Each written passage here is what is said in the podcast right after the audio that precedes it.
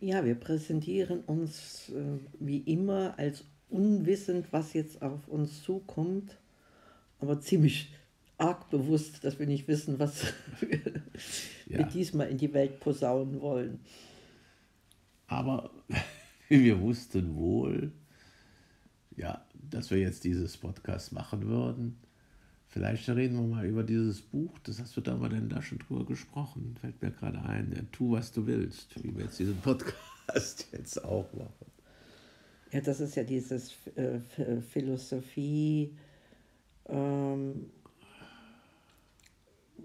ja, nahebringende Buch eines Vaters an seinen Sohn und hm, das bringt es wirklich so auf den Punkt. Wir haben gestern mal noch äh, gegoogelt auf äh, was dieses Tu, was du willst, zurückgeht und das geht auf einen Mönch, zunächst ähm, Franziskaner, dann glaube ich Benediktiner oder Dominikaner, François Baudelaire. Ach, der, genau, ja. Ähm, zurück, der als einzige Regel aufgestellt hat bei der Gründung seines, äh, ja, seines Ordens, tu, was du willst, im Hinblick darauf, dass man ethisch, moralisch verantwortlich äh, das Beste findet, wenn man für sich was Gutes tut und dann im Sinne von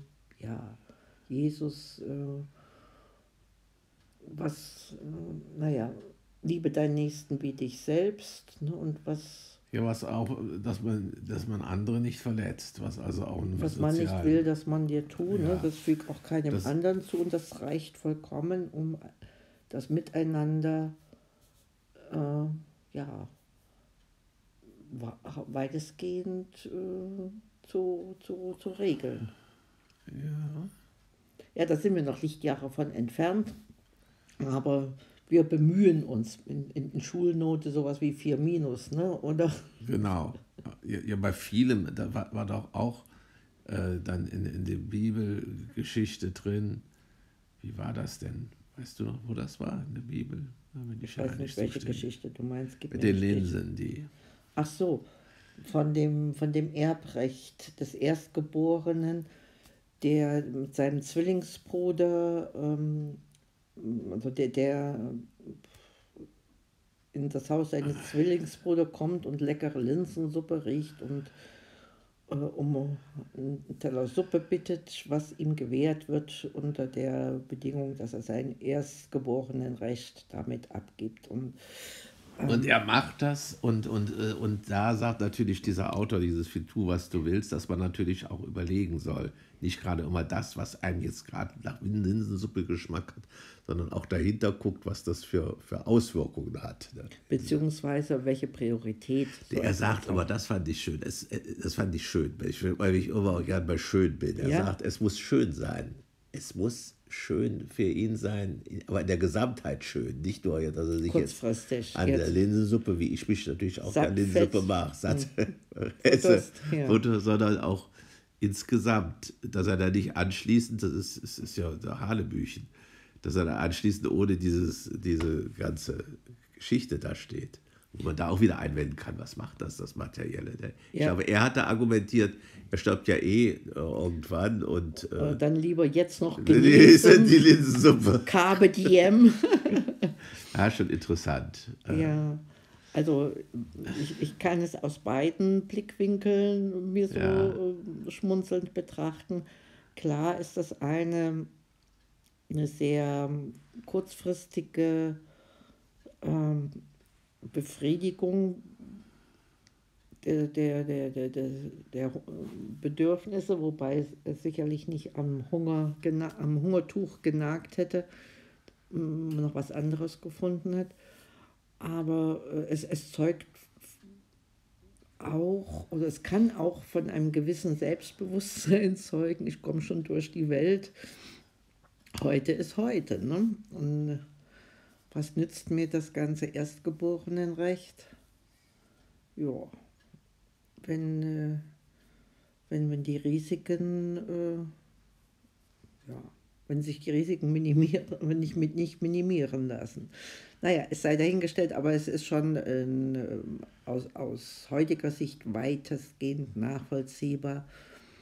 Da gibt es auch so ein Psychologie-Experiment, wo, wo Kindern die doppelte Belohnung aus, äh, äh, Aussicht gestellt wird, wenn sie jetzt aufs Bonbon verzichten und ähm, dass das in etwa so pari-pari ausgeht. Ne? Manche können es ab, abwarten, manche nicht. Und ja, oder äh, ich könnte mir auch vorstellen, es kommt mir jetzt gerade so angenommen, man, äh, Mann, Mann mit Doppel-N, man trifft auf eine, eine, eine schöne Frau und hat vielleicht lüsterne Gedanken, möchte mit der Sex haben und macht das, tu, was du willst, aber setzt damit seine gesamte äh, Beziehung oder die, die, die, die seine große Liebe auf den Spiel, aufs Spiel, das ist doch dann auch, wäre auch nicht richtig. Also tu, was du willst.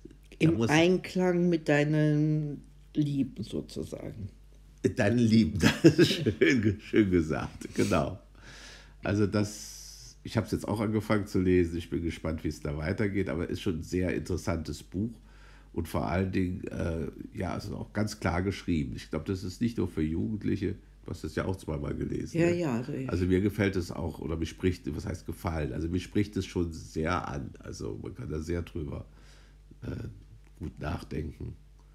Und äh, ja. ja. Im wahrsten Sinne des Wortes sinnieren Aha. und sich Zeit nehmen, um diese Gedanken sacken zu lassen, dass man aus dem eigenen Gewissen heraus zu Entscheidungen fähig ist. Das ist nämlich der zweite tragende Gedanke dass man sich dessen bewusst, äh, dass es sich lohnt, dessen bewusst zu sein, man hat immer eine Entscheidung, auch die Entscheidung, keine Entscheidung zu treffen, auch das ist eine ja. Entscheidung. Und das ähm, vom, vermisse ich mitunter so in Politik und ja, bei manchen Panikaktionen, die, die, die man so mitbekommt.